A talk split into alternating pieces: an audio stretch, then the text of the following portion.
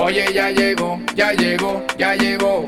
Oye, ya llegó, ya llegó, ya llegó. Comenzó el corito histórico, histórico. Comenzó el corito histórico, histórico.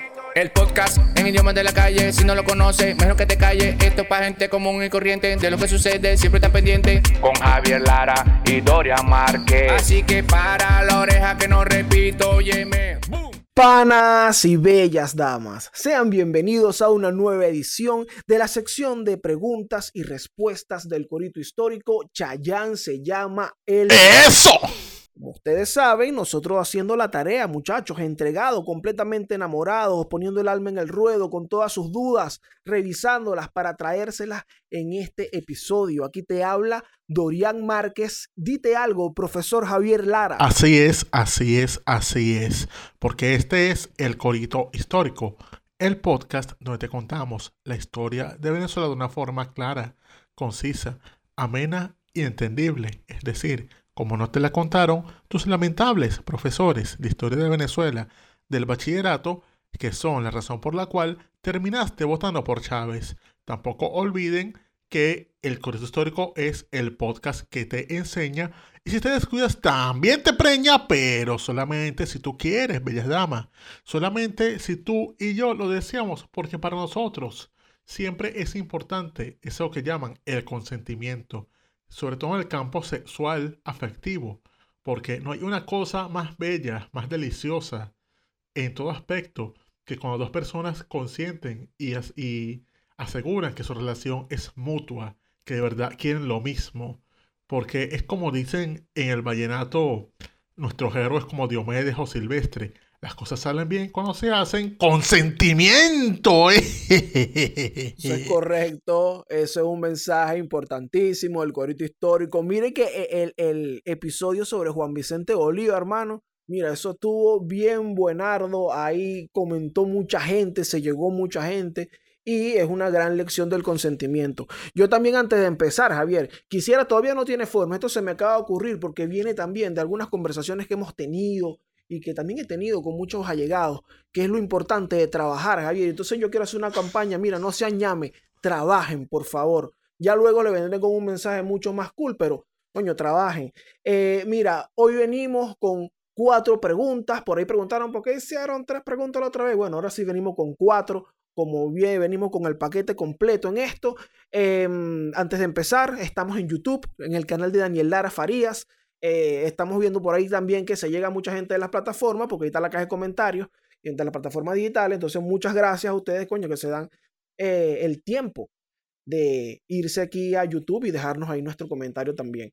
Y bueno, estamos en Spotify, Apple Podcast, Google Podcast, Evox. ¿Dónde más, Manao? En nuestra página web www.elcoritohistórico.com, donde pueden descargarse los episodios en un rato que tengan señal en sus teléfonos o que agarren un, wifi por ahí mal parado, ustedes entran, se descargan el episodio y lo tienen para escucharlo así la próxima vez no tengan datos ni internet cerca.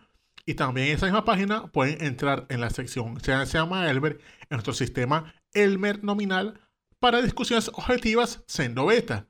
Allí entran, se registran con su cuenta de Google y nos dejan las preguntas para futuros episodios. Por favor, traten de ser breves, de que sean preguntas cortas, para que podamos responderlas en futuros episodios sin tantos inconvenientes. Pero vamos a darle con esto ya, ¿no es así, Dorian? Arreci ahí, pa' ver, ¿qué, qué, qué me trae? Bueno, aquí tengo una pregunta donde alguien me dice, ya se me perdió, ya la encontré. En una oportunidad leí que la música del himno fue de una petición que le hizo Bolívar a José Landaeta basándose en la canción de cuna que le cantaba a Negra Matea o Hipólita, no recuerdo, Duérmase mi niño. ¿Qué hay de cierto en todo esto o es por leyenda urbana? Gracias por otro Otto Barrios. Diablo, líder. Mira, Otto, eh, ¿de dónde sacaste tú eso? O sea, ¿sabes a qué viene? Siento que mm, me perdonas, pero esa parece una pregunta salida del culo. O sea, ¿qué pasa? Yo sí he escuchado que, bueno, ajá, el tema, la gente compara y establece una relación entre la melodía este de, de esta canción de cuna con la melodía del himno nacional. Ajá. Pero, ajá, establecen una relación y bueno, capaz parte de la historia que construyeron encima fue esa. Sí, pero recordemos que, o sea, esto no tiene sentido porque tenemos un episodio sobre los símbolos patrios, o sea, hablamos hace, creo que salió en febrero de este ah, año. Eso es verdad. O sea, vayan al link, lo vamos a dejar aquí el link en, va a ser en el video. Pero ese episodio nosotros comentábamos la historia de la bandera, la historia del escudo y del himno nacional, que se, según chequeamos, eso se compuso más o menos en el año 1910, cuando Vicente Salias escribió la letra y le dice a Landaeta, que era un reconocido músico de cámara entonces, que coño, que le una musiquita ahí, una vaina. Entonces, bueno, Landaeta se montó. Pero coño, hazme una pista. Exacto, hazme una pista, montame un beat, panas. Pero coño, esa vaina de que Bolívar fue para donde Landaeta decirle, coño, hazme una canción así como esta. Mano, Bolívar no era nadie en ese momento. o sea, Bolívar no era el general, no era el libertador, no era nada. O sea, que iba ese muchacho hasta la diciendo Landaeta, que era ya una persona importante. Coño, hazme una canción así como la que me decían mi, eh, mi esclava. Esto es lo que yo iba a decir. Además, además, además, eso está raro, claro, es que Mira, tú sabes que hay una canción ahí que me cantaba mi esclava, mano. Que como que tu esclava, Bolívar, tú eres loco. No, y la neta que seguramente entonces eres como un Kanye West. O sea, ese, es lo que iba a decir era, ¿quién eres tú? No, chico, sale para allá. No, no, pero eh, eso está importante. Fíjate, uno, el episodio de los símbolos patrios. Yo, yo a, mí, a mí se me había olvidado el episodio de los símbolos patrios. Y importante, por hoy lo tenemos eh, lléguense para allá, o Otto Barrios, llégate para el episodio de los símbolos patrios. Y por otra parte, eso también es importante, el hecho de que en el año ya ahí se desmonta, cuando tú revisas, cuando se compuso el himno, y se ve que en el año, bueno, cerca de 1810 o antes, muy, incluso si es antes, eh, Bolívar no, Bolívar es un muchacho que está por ahí, no sé, en su sociedad patriótica y en su cosa, eh, haciendo corritos sanos, hablando de política con los panes y ya, pero no es un carajo al que le van a decir, claro, mi patrón, yo te hago esa canción, ¿cómo no vale? Exactamente, o sea, no salía en la foto todavía, entonces no tiene sentido como que a un muchacho anónimo que apenas lo que era financista y ya vaya a decir, coño, hazme una canción como esta porque yo soy tu jefe. si de esa vaina pasaba la neta lo que hice era cagar la risa, porque la neta era algo así como un Danny Ocean o, un Kanye West de entonces, o sea, que, le iba a estar parando el, el bola a un, muchacho como Bolívar. No, chico. Claro, claro. Y, incluso lo que sí es verdad, que, que denota eh, eh, el hecho de, que, que, desmonta, digamos, esto que estamos diciendo, de que él no era nadie, es que luego, cuando ya él es el general Bolívar, él se le acerca al señor de un solo pueblo y le dice, mira, di esto, de que cuando Bolívar nació, Venezuela pegó un grito. y es que él saca, y esa canción él sí la saca por petición de Simón Bolívar, para lo que no sabía. Yo creo que la que es petición de Simón Bolívar es esa que tú siempre repites, la de que Simón Bolívar nació en Caracas. ¿Qué más hizo? Ah, se tiró un peo y mató a 100 vacas. Esa sí la hizo esa También es, petición de Bolívar, totalmente. Esa sí totalmente es petición de Bolívar. O sea, es esto, manas. O sea, crean esto. Créanos. Esto, esto, esto sí, esto sí. Entonces, bueno, ahí, ahí tiene. Ah, primero ya respondimos parte de lo, del origen del himno y otro de cuáles fueron las inspiraciones de Bolívar, las que sí pudieron ser realmente fruto de su, bueno, de su talento, de su, de su creatividad. Sobre todo de cosas que él sí habría ordenado. O sea, yo sí veo que Bolívar dice, coño, mano, hazme una vaina así como esta, algo que yo me vacile, panadería. Tú te imaginas, nace y mata 100 vacas de un peo. Anota eso ahí, carajito. Eso es una hazaña. O sea, yo si veo a Bolívar, que era un hombre así competitivo diciendo, yo sí voy a matar 100 vacas tirándome un peo. Bueno, entonces ahí, ahí tiene, eso, eso está claro entonces. Bien ahí, me gustó mucho esta pregunta con todo esto, ¿ves? Porque ahí traímos verdaderas respuestas iluminando a, la multitud, ¿vale? Arreciando ahí, eh, como debe ser. Bien, bien ahí, hermano. Fíjate, yo, yo la, la, la pregunta que traigo, sido bien interesante, la hace Luis Andrés Colmenares. Ah, Alto Pana, sí. Ese es el pana que vive aquí en Sajonia también. De hecho, lo, ah, sí, sí vive, aquí en el estado de Sajonia, Alemania. De hecho, lo encontramos el otro día, un domingo que hubo elecciones aquí. O sea, llegó para Leipzig y estuvimos ahí vacilando un rato en la ciudad. Ajá, bueno, mira, el pana, un saludo para el pana Luis Andrés Colmenares, que él pregunta que por qué cambiaron la capital de Venezuela de Coro a Caracas. Oye, esa endobeta, lánzate ahí. Fíjate, fíjate algo. la capital de Venezuela de Coro a Caracas. Se conoce cuando, cuando revisamos, incluso yo creo que eso lo enseñan en todo el país, algo que tenemos ahí en nuestro archivo, que Coro fue eh, la primera capital de Venezuela. Mm, sí. Que, fue, de alguna manera. El casco central, todo eso, es patrimonio de la humanidad, de hecho. Claro, porque eh, realmente cuando los establecimientos, la, población va por ahí, por esa costa, eh, incluso cuando le hacen el negocio con los Welsers, con los alemanes, bueno, es por todo ese pedazo de tierra en Occidente que se empieza a, desarrollar. Ah, correcto, es verdad, porque los alemanes que llegaron ahí, los Welsers, fundaron esa vaina, o sea, no, no fundaron, o sea, pusieron en la capital y le llamaron Nueva Augsburgo. Ah, bueno, imagínate tú. Porque además se tiene que a Coro como principal, como capital en aquellos tiempos, porque también se trata de, bueno, de una de las primeras ciudades, por ahí está Santana de Coro, y bueno, en ese tiempo se tomó en cuenta esta ciudad como parte de la, bueno, de de esa ocupación del territorio por aquel lado del país. Pero ¿qué pasa? Que no estaba, primero no era un territorio tan amigable y no estaba bien poblado. Cuando decimos esto, ocurre que además de ser la primera capital, Coro se convierte en la primera sede obispal de Venezuela. O sea, ahí se planta la primera sede de, mira, aquí viene una autoridad eclesiástica. Claro, que era una norma, o sea, ¿recuerdas cómo se fundó las ciudades entonces? O sea, siempre eran un casco central donde se, se contenía un ayuntamiento, o sea, una gobernación, un cabildo, una iglesia Sí, era eso. O sea, una cosa de tres vainas alrededor de la plaza. Siempre. O sea, una, la importancia de la iglesia era tal que siempre tenía que haber un cura ahí haciendo misa. Exactamente. Entonces, ¿qué ocurre? Que las condiciones de coro realmente no eran eh, del todo amigables e incluso eh, su población era muy escasa. Cuando nombran a la primera autoridad eclesiástica, su nombre es Rodrigo de Bastidas la primera autoridad eclesiástica que nombran, que recordemos que en lo eclesiástico eh, y también en, lo, en buena parte de lo legal se dependía de, la audiencia de Santo Domingo y en lo eclesiástico en Puerto Rico. Este obispo que nombran para acá dice que, ajá, y, eso cómo está, cómo está esa vaina por allá. No, mira, eso es como un peladero de chivo, hermano. Y él pasa dos años, él deja transcurrir dos años antes de venir a Coro y cuando llega, él describe que lo recibieron 30 personas, que aquí ni siquiera hay naturales de aquí, o sea, aquí ni siquiera están los indios que se supone que están por ahí. Es decir, él veía como que, ya, pero aquí la población no crece, o sea, aquí, ¿qué está pasando? O sea, aquí la gente llega, está un rato y se va, o sea, él veía como que, chamo, pero la gente no gusta estar aquí, o sea, esta vaina que aquí llegué y no nació, no nació ningún coreano, ¿qué vaina es esta? Exactamente, entonces, esto está raro, esto no, no, no crece demasiado.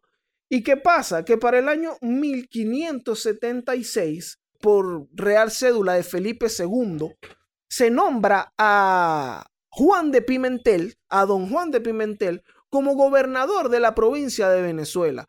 Entonces, ¿qué hacen? Bueno, eh, Juan de Pimentel asumimos, no podemos decir porque, bueno, no estamos seguros del hecho de las motivaciones de Juan de Pimentel, que habrá dicho, no, vale, yo me voy a para Caracas, porque Caracas es Caracas. no, pero obviamente teniendo el testimonio del obispo que fue para allá, y bueno, de las noticias que llegaban de ese pedazo de tierra eh, desde América, entonces Juan de Pimentel, y además de la reciente fundación por ahí de, de Caracas y, todas las bondades del terreno y todo esto, Juan de Pimentel decide establecerse, establecer residencia allá en Caracas. Entonces él llega al puerto de 1578, ya él llega, gobernador, se establece de una vez en Caracas y ahí empieza a fundar las instituciones, que si la Real Hacienda, que si todo esto, y ahí es cuando Caracas siendo la sede de residencia del gobernante, bueno, también es tomado en cuenta como capital. Incluso Juan de Pimentel es el primer hombre que levanta un plano de Caracas, de lo que era Caracas en ese momento, y es quien hace la famosa relación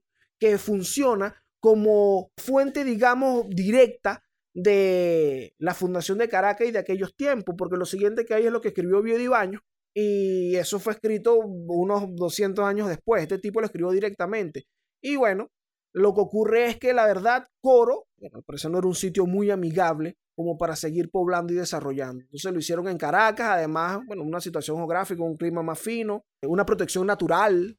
Claro, porque se decía que, o sea, los problemas de Coro eran, o sea, razones por las cuales la gente se iba era por el clima árido. O sea, sabemos que Coro, o sea, ese chiste que siempre se dice, o sea, que una jeva va y te dice, dime al oído algo caliente, tú vas y le dices, Coro, y esa jeva se te va a derretir.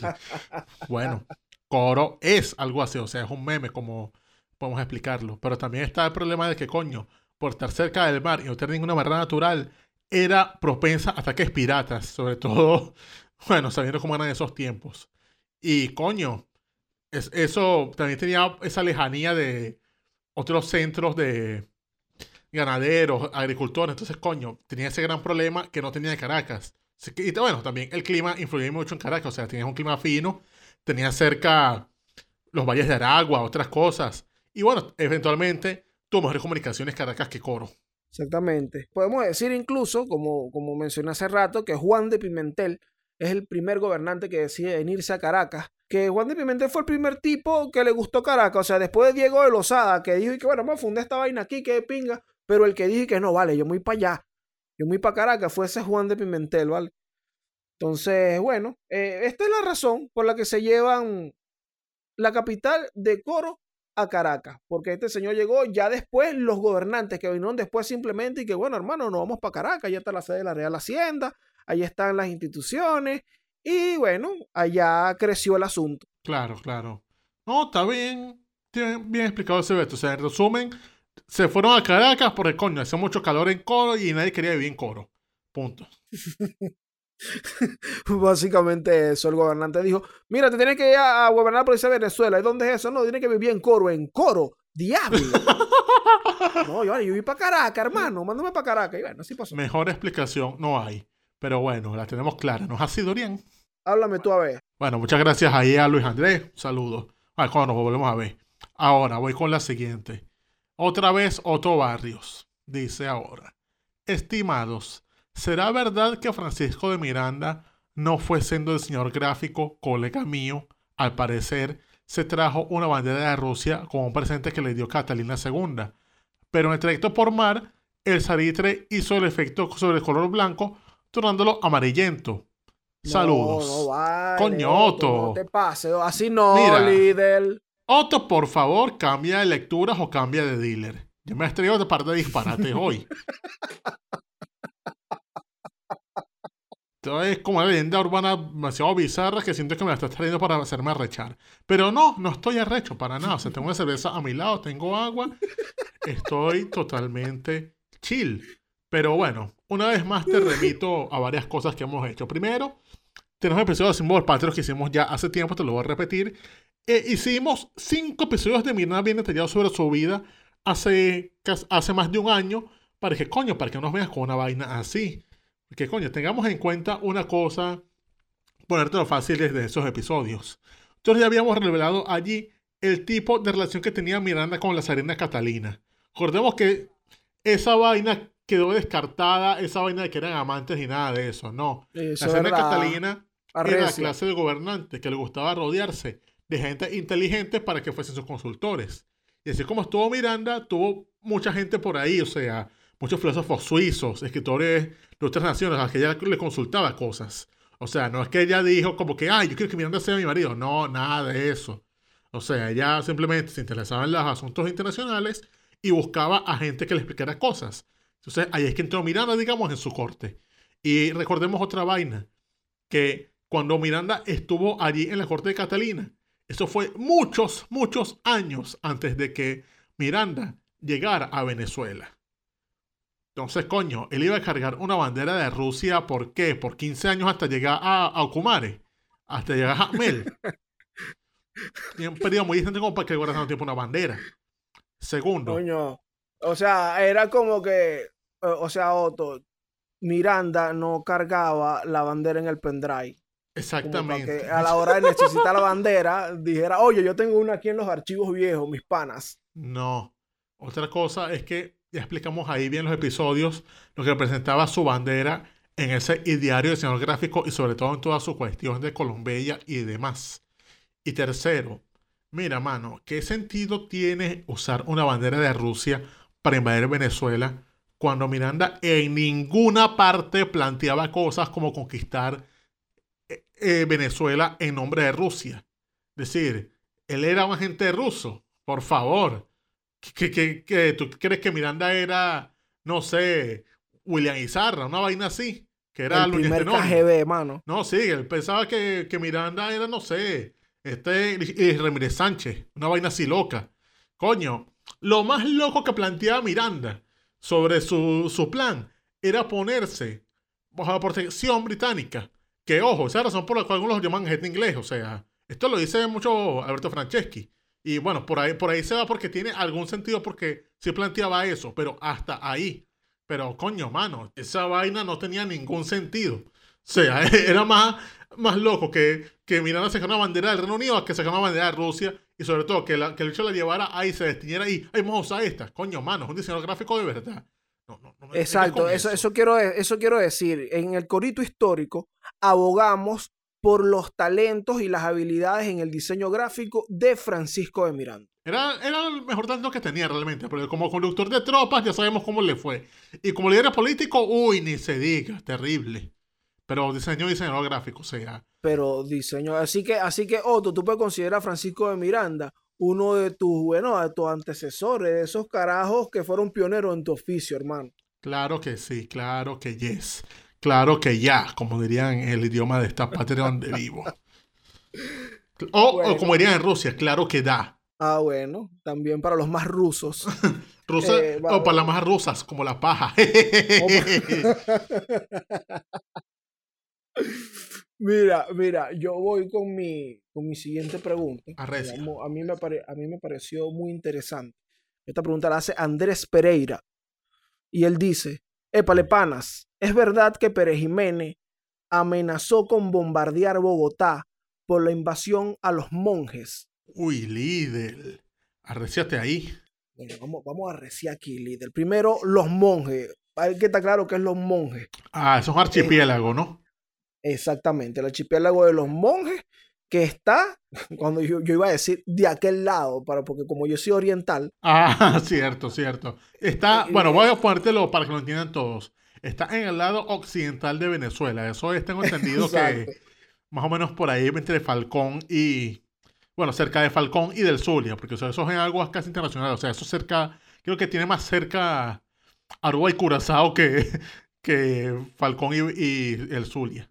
Sí, sí, dentro de sus límites, incluso está ahí los Países Bajos porque está más cerca de, de aquellos lados. Pero fíjate, ¿qué pasa con los monjes? Que los monjes eh, fue parte de una controversia limítrofe entre Colombia y Venezuela, pero no desde ese tiempo de Peri Jiménez que eh, nos están preguntando aquí, que nos pregunta el pan Andrés Pereira. No, esto es una controversia que comienza, bueno, para los años 1800, 1850 eh, aproximadamente, en esa década. ¿Qué pasa allí? Que estaban los Estados Unidos, habían dictado o decretado que mira, todo el que ande por ahí, que vea un pedazo de tierra que no tiene, que no sea de nadie y que tiene inhóspito que reclame esa vaina en nombre de los Estados Unidos. Y si tiene recursos que explota mejor. Entonces, se metieron unos carajos en el archipiélago de los monjes a explotar algo llamado el guano. ¿Tú sabes qué es el guano, Javier? Sí, eso es una cuestión que se explotaba en el siglo XIX, que era derivada de de la mierda de aves y de murciélagos. Es decir, pasaba mucho que en ese tiempo eh, las aves habitaban en muchas cuevas, en, muchas, y, en muchos islotes, como precisamente los monjes. Entonces ahí las aves, son esas aves costeras, así que gaviotas, etcétera, iban para allá y bueno, ustedes saben lo que sucede gaviotas.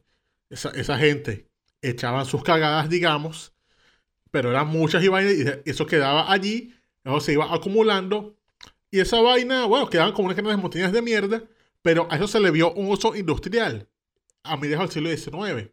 Porque esa acumulación de mierda era fósforo. Ese mineral del fósforo. Mm. Que empezó a eh, va, por la letra P.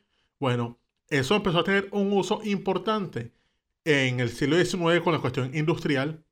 recordemos que estamos en la era industrial, sobre todo por una por un material que, estaba, que estaba revolucionando entonces la industria de la construcción y que sobre todo empezó a revolucionar algo más arrecho, la industria de la guerra. Porque ese era una vaina, una materia prima de la dinamita. Esa vaina que creó Alfred Nobel. Ah, mira, entonces el guano era codiciado. Eh, marico, era como decir el, el coltán de ahora. O sea, que ahora toda vaina es coltán. Bueno, en ese momento el guano era, coño, vamos a hacer bombas, vamos a hacer vainas, necesitamos guano. Bueno, ahí en los monjes había que jode. Y, también eh, en, en, Colombia, en la isla de Providencia, de San Andrés, ah, había también. Entonces, ¿qué pasa? Que los monjes estaban ahí, mano, ahí no había nada, ahí no había absolutamente nada. Y para estos años, 1850, en la década de, los, de 1850, llegan unos aventureros, una empresa allí y empieza a explotar la vaina, pero el gobierno venezolano los expulsa. ¿Qué pasa? Que luego esta misma empresa hace eh, los trámites como para que el gobierno venezolano le dé la concesión. Pero en medio también de estos trámites para que le den la concesión, se enteran de que hay un negocio similar con Colombia, que incluye a los monjes. Entonces como que ya va, ustedes están haciendo el negocio con los dos, esto es de nosotros, dicen desde Venezuela. Cuando se hace el reclamo, quien es el, encargado de, las relaciones exteriores y todo este asunto en, en Colombia es Lino de Pombo, el del tratado, Michelena Pombo. Correcto. Bueno, este carajo dice, oye, mira, no, eso fue un error tipográfico. Eh, es realmente el, islote y la isla de los, de, los mangles, no los monjes. los mangles. O sea, ojo, es como fulanito. Exacto, o sea, él no dijo, oye, mentira, esto es nuestro pero se fue, se, se fue por una tangente ahí, pues. Entonces, eh, este es el primer, em, la primera controversia que hay. Los venezolanos reclaman y Lino de Pombo lo deja ahí como en el aire. Dice, ah, ok, no, fue que nos equivocamos, tranquilo. Ya. ¿Qué pasa? Posteriormente, y ya eh, eh, que es el incidente que menciona Andrés en su pregunta sobre Pérez Jiménez, es porque a finales del año 1951, los embajadores, la Cancillería venezolana allá, tiene noticias o recibe una revista de circulación interna del gobierno de una institución allá llamado Territorios Nacionales. Y tiene una reseña gráfica sobre el territorio nacional de Colombia en donde dice que los monjes son de ellos. Ah, hicieron como mapas tipo los ingleses con la línea Schomburg, pero diciendo, bueno, panas, nosotros tenemos aquí a los monjes. Isla colombiana, tan colombiana que dice toca vallenato y ven postobón. Así mismo, si ustedes compran, según ellos, si ustedes compran un pastelito en los monjes, eso tiene arroz. Ah. Entonces, bueno, ¿qué pasa? Esto es finales del año 51. ¿Qué está pasando en Venezuela? Está la Junta de, gobierno en este momento. Junta la militar. Junta Militar de Gobierno, claro. En donde su ministro de, o su encargado de Relaciones Exteriores es el doctor Rafael Gallegos Medina y el ministro de la Defensa y parte también de la Junta es el coronel Marco Pérez Jiménez. Mm, ya. Entonces, ¿qué pasa? En el año, eh, el 17 de enero del 52, el encargado de Relaciones Exteriores se comunica con, con, con Colombia, con los agentes colombianos, diciendo que, hermano, ¿qué es esto? Y además la soberanía venezolana sobre los monjes es indiscutible, porque nosotros lo venimos ejerciendo desde hace tiempo, de acuerdo al derecho y todo esto. ¿Por qué? Por aquel negocio que se hizo para el guano. Mm, ya. Mira, nosotros construimos, este país en ese tiempo construyó unas casas allá y tal, y una vaina para la gente que iba a trabajar allá, por las concesiones que nosotros dimos. Entonces, y ustedes no dijeron nada. Y entonces, bueno, dice Colombia que, bueno, no, nosotros no reconocemos eso, hermano. Yo no sé de qué tú estás hablando. Y esto es el principio del año 52. ¿Qué pasa? En adelante, ahí empiezan una serie de comunicaciones diplomáticas, pero lo que estalla mucho más la controversia es que cerca del mes de, septiembre se dan cuenta que está el buque insignia, digamos, de la Armada colombiana, llamado el Almirante Padilla, por cierto. Está el Almirante Padilla que haciendo unas prácticas, unos ejercicios militares en frente de los monjes. Entonces aquí es donde comenta Andrés, es verdad que Pérez Jiménez dijo esto. vamos a los hechos según, bueno, lo, que está escrito y, plasmado según la fuente. Lo que ocurrió aquí, el movimiento siguiente a darse cuenta de que estaba una embarcación colombiana y que haciendo prácticas en frente de los monjes, fue ocupar la isla. Llegó, bueno, llegaron unos aviones, llegó una gente, hubo una operación llamada la Operación Caimán. Se va el Caimán, se va fue la Operación Caimán para allá. Pan, ocupó la ciudad, corrieron eso, ocupó la ciudad, ocupó los monjes, eh, corrieron a esos tipos. Y bueno, esto, esto es lo que ocurre, pues empiezan, siguen las discusiones, eh, digamos, a través de la diplomacia, que desembarcan en un, par de meses, en, en, noviembre, en la nota diplomática llamada la nota GM42, que de acuerdo a lo que he revisado por ahí, es una vergüenza dentro del derecho internacional colombiano. Hmm. Eh, el hecho de la, sí, de lo, de esta nota diplomática, en donde dicen que Colombia no objeta sobre la soberanía de los monjes de Venezuela. Entonces es como que, mano, nos estamos dejando quitar los monjes, qué bola, tener, qué, qué bola. Y el gobierno venezolano que además el gobierno venezolano hace este movimiento de llevar una ocupación a los monjes de una, y por otro lado lo que hacen en Colombia es una coalición entre los liberales y los conservadores para ellos llegar como un acuerdo y decir que los monjes eran de ellos. Entonces, bueno, aquí en este tipo de escenarios las acciones son como que al final las que tienen la validez, realmente como lo que comentamos en algún momento sobre el Esequibo y la falta de soberanía sobre el Esequibo. En los monjes lo hubo, y bueno, esto mismo fue lo que llevó a, a, defenderlo, hacia defender los monjes de esta manera, digamos, o ocuparlo con, con algunas razones. Ahora, de que te voy a bombardear Bogotá, si no se van de aquí, esto es una versión que al menos yo escuché por parte del mismo Pérez Jiménez en la entrevista que le hace Napoleón Bravo. A la famosa entrevista aquella, sí. Claro, él dice, si no me desocupan los monjes en la próxima media hora, no sé cuánto tiempo, los camberras van a sobrevolar Bogotá. Pero lo dice ya tumbado en su como exilio en, Lo dice ya en la moraleja. En la moraleja, ya rela y lo dice así como que no, yo sí dice eso, pero la verdad, o sea, los hechos es que las declaraciones que hay son toda esa cuestión diplomática que ya comentaste. Sí, y que sí, en efecto, hubo una ocupación, un movimiento militar, pero esto es realmente, digamos, inflar el pecho. Mira, y, que, y, parece movimiento muy lógico dentro de una nación. Mira, vamos a defender este territorio. Bueno, manda para allá, vamos a hacer soberanía de una allá y vamos a seguir eh, por esta vía, por la vía diplomática. O sea, no vamos a disparar un tiro aquí, pero hay, que, hay que hacer soberanía de alguna manera. Y bueno, eso fue lo que hizo, digamos, el Estado en ese momento por un lado envió a la Fuerza Armada a través del ministro de Defensa y por otro lado estaba el ministro de Relaciones Exteriores comunicando, así que mira, bam, e incluso la cuestión llega a su fin por una nota del gobierno colombiano, una nota de, la, del mismo ministerio de, sus relaciones exteriores. Entonces, bueno, así es. Eh, la especie sobre este asunto, bueno, entiendo que la corre el mismo Pérez Jiménez en esta entrevista. Si tienen alguna fuente, como siempre decimos, mira, aquí lo dijo el profesor tal que entrevistó a Pérez Jiménez, buenísimo, o que, o que esto ocurrió, alguna otra fuente, buenísimo.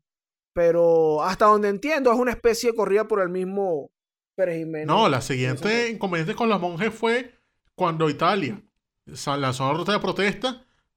Bueno, no Italia, sino fue el Vaticano que hizo la nota de protesta, porque en los años 1989 tenían el reclamo de que, coño, ¿Cómo es posible que Carlos Andrés se quiere coger los monjes? Eso lo dice nuestro inspirador Benjamín Rauseo, el conde del Guácharo. Uno de gran ídolo, claro, eso lo dice el conde del Guácharo, gran chiste del conde. Entonces, bueno, esto es lo que hay de los monjes, que Carlos Andrés se quería coger los monjes y que, bueno, el hecho es la versión de Pérez Jiménez de, mira, te voy a bombardear ya a Bogotá, no. Eso suena charla de carajo diciendo, no, y ese carajo entonces se cagó todo cuando le dije que, cuando le dije que le daban unas puñaladas, marico. Entonces ese, carajo se fue porque, porque tú le dijiste que no había más, más, más birra, ¿vale? O sea, déjalo así, ¿vale? Pero coño, como la gente le, le gusta echar mojones y hay unos que les gusta creérselo, bueno, salen con esas vainas. Ah, también tiene mucho que ver con este tema de que a la gente le gusta vista, un verdadero patriota y un libertador, este para Gemana. Esto es lo que hace falta en este país. A ustedes lo que les gusta es un viejo mamagüevo. Hablen claro. Mira, mira, bien, este es el fin de esta pregunta. Y yo tengo otra por ahí. Yo tengo un bonus. Ah, un bonus track. Coño, se vamos a compensar lo, de la semana pasada. Mala mía. exacto, exacto. Yo tengo un bonus, Javier. Yo creo que, que tú puedes complementar incluso muy bien esta pregunta porque, bueno, somos prácticamente de la misma generación, somos contemporáneos. Entonces, tenemos que decir al respecto. Fíjate, eh, yo, no, no voy a decir quién la hace. Esta persona dice, vamos a ver si la tienen bien puesta. Ah, vale, ¿bien puesta qué? Pendiente las bolas de los tipos, vale, ¿qué, qué es lo que? Ah, vale, vale. Mira, yo no mando foto huevo tipos, haga el favor. Quiere ver si la tienen bien puesta. A ver, cabal. ¿Qué pasó el 11, 12 y 13 de abril del 2002? Yo te voy a decir, hermanazo, qué pasó el 11, 12 y 13 de abril de 2002. No hubo clase. Ah. Yo, ten, yo, yo tenía como 13, yo estudiaba octavo. Y yo me acuerdo que yo fui para el liceo, no hubo clase. Y me fui para la casa, mano jugué PlayStation, jugué pelotique goma. ah, no, clase. Oye, más o menos algo así fue lo que pasó esos días por mi caso. O sea, yo no tenía clase desde el 9 realmente. O sea, yo no tuve clase del 9 en adelante. Eso sí me acuerdo. O sea, tuvimos clase bueno, cada quien para su casa. Porque yo todavía, en un, yo todavía estaba en el colegio, o sea, sexto grado. Y mi colegio era un colegio católico y bueno. Pero yo me acuerdo que el 11, o sea, yo estuve en la casa viendo la marcha y eso. El 12 sí me acuerdo que, ah, bueno, o sea, yo me desperté, vi a Napoleón Bravo diciendo, buenos días, amanecimos con un nuevo presidente. Oye, ¿verdad? O sea, eso está en mi memoria, o sea, para mí Napoleón Bravo es muy importante para mi memoria y mis recuerdos. Y lo que me acuerdo del 12 es que, coño, fui a jugar PlayStation para allá para un videoclub que estaba cerca de la casa. Y el 13 también es lo mismo, o sea, es ah, más... Ah, fuiste a pagar una hora para jugar a Tony Hawk. No, Tony Hawk, yo era más de jugar ¿qué estaba jugando yo? Ah, creo que era Rainbow Gran Turismo. No, Rainbow ah, Six. imagínate. Yo era más de, de, juegos de plomo, como dirían los jóvenes De juegos de tiro. Sí, de juegos de tiro y de plomo. O sea, eso o probablemente era Mortal Kombat. No sé. O sea, lo mío era girado en torno a juegos de tiro y juegos de coñazo. Ok, ok. Bueno, eh, eso fue lo que pasó esos días. De todas maneras, según, nosotros, lo que de cierta manera, si tú quieres ampliar respecto, en este mismo canal, nosotros salimos del canal de Daniel Lara Faría.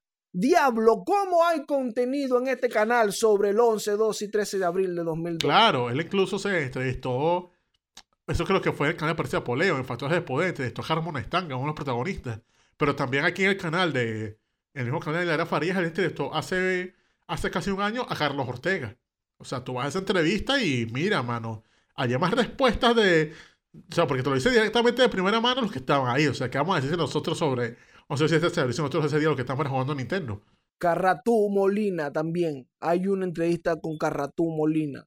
Ah, sí, pero Carratú Molina te lo puedes contar es lo que pasó en, en, el año 92, tanto en el golpe de febrero claro. como en el golpe de noviembre. claro, porque también hay, otra pregunta sobre el golpe de febrero y también tienen otros otros otros em, contenidos al respecto. Sí, porque o sea, de primera línea, o sea, ahí te lo va a decir directamente este Carratú Molina, que es lo que con eso, o sea, porque realmente son primero son hechos muy, muy recientes y eso no va con nosotros. Y segundo, coño, por ahí lo, lo puedes ver con Carratú Molina, que quién mejor para explicarte qué pasó ahí, si que estuvo al lado de Carlos Andrés en esos golpes. O coño, léete a los de los 12 golpes de Peñalver, donde te echan el cuento de quién estaba detrás de todo eso, de son las leyendas y todo eso. O sea, no tanto por nosotros, porque hay más material por ahí que es mejor que, de gente que está viva y que te puede decir de su propia boca, con su propia experiencia, qué pasó, a que nosotros te lo resumamos, porque siento que no va a quedar igual. Eso es verdad. Y bueno, también muy importante el contenido que ha hecho Daniel sobre eso, entrevistando a Carmona y entrevistando al mismo Carlos Ortega, y ahí están muchas respuestas que pueden conseguir. Nosotros nos quedamos por allá con el niño bolivariano. Sí, sí, el niño bolivariano. Ahí tenemos la visión más amplia y todo el asunto. Así que ya tú sabes, nosotros estamos ahora jugando Nintendo. Eso. No quiere decir que uno no tenga una opinión al respecto, yo no, no sepa nada, pero déjame, déjame, déjame tranquilo, señor. Yo estaba jugando Nintendo. Exactamente. pero bueno, Juana, creo que llegamos hasta aquí, ¿no es así, Dorian? Eso es correcto, eso es correcto, eso es correcto. Aquí hemos llegado al final de esta edición de Chayanne se llama Elmer. Espero que les haya gustado, que hayan quedado a gusto con las respuestas, con bueno, ahí el cuento de, de, Coro a Caracas como capital y todo este tema de los monjes, de que se querían coger los monjes, epa, cuidado por ahí. Entonces, bueno, eh, yo también le respondí porque ustedes saben que yo soy muy religioso y a mí no me gusta que nada que tenga que ver con los monjes, eh, que se metan con ellos. Así que, bueno, lo que tienen que hacer es si quieren, si les gustó este episodio, si les gustó este contenido, nos apoyan muchísimo. Uno, difundiéndolo, compartiéndolo. Y otro también en el Chayán, dejando sus preguntas ahí eh, en el Sendo Beta. Eh, ahí en la descripción del video y también en las plataformas digitales está el enlace. Le hacen clic, se registran, da tu pregunta y nosotros te la vamos a responder. Así es, así es, así es. Pero bueno, panas, este fue el Chayán se llama Elmer, número 37. Me quité ya.